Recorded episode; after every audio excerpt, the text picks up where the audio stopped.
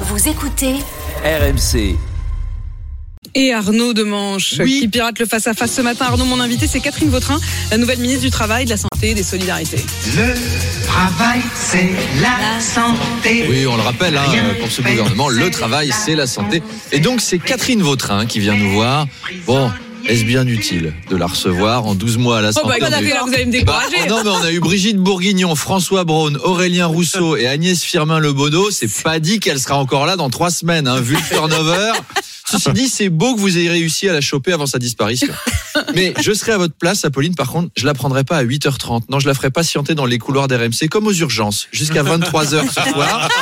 Et de temps en temps, vous passerez à côté d'elle, comme ça, en faisant semblant de pas la voir. Elle vous dira, Madame de Malherbe, c'est bientôt à moi. Mais on vous a pas oublié, Madame. C'est juste qu'on est débordé avec les agriculteurs. Quelqu'un va s'occuper de vous. Et vers 3 heures du matin, on aura Catherine Vautré, comme ça, écrasée sur un canapé. Vous lui claquerez la cuisse en disant, ça va bientôt être à vous, Madame Vautrin. Comme ça, elle comprendra les galères des soignants et les nôtres aux urgences. Parce que l'hôpital est dans un état désastreux. Vautrin, où vont les choses? La prochaine profession. La prochaine, tata de soin.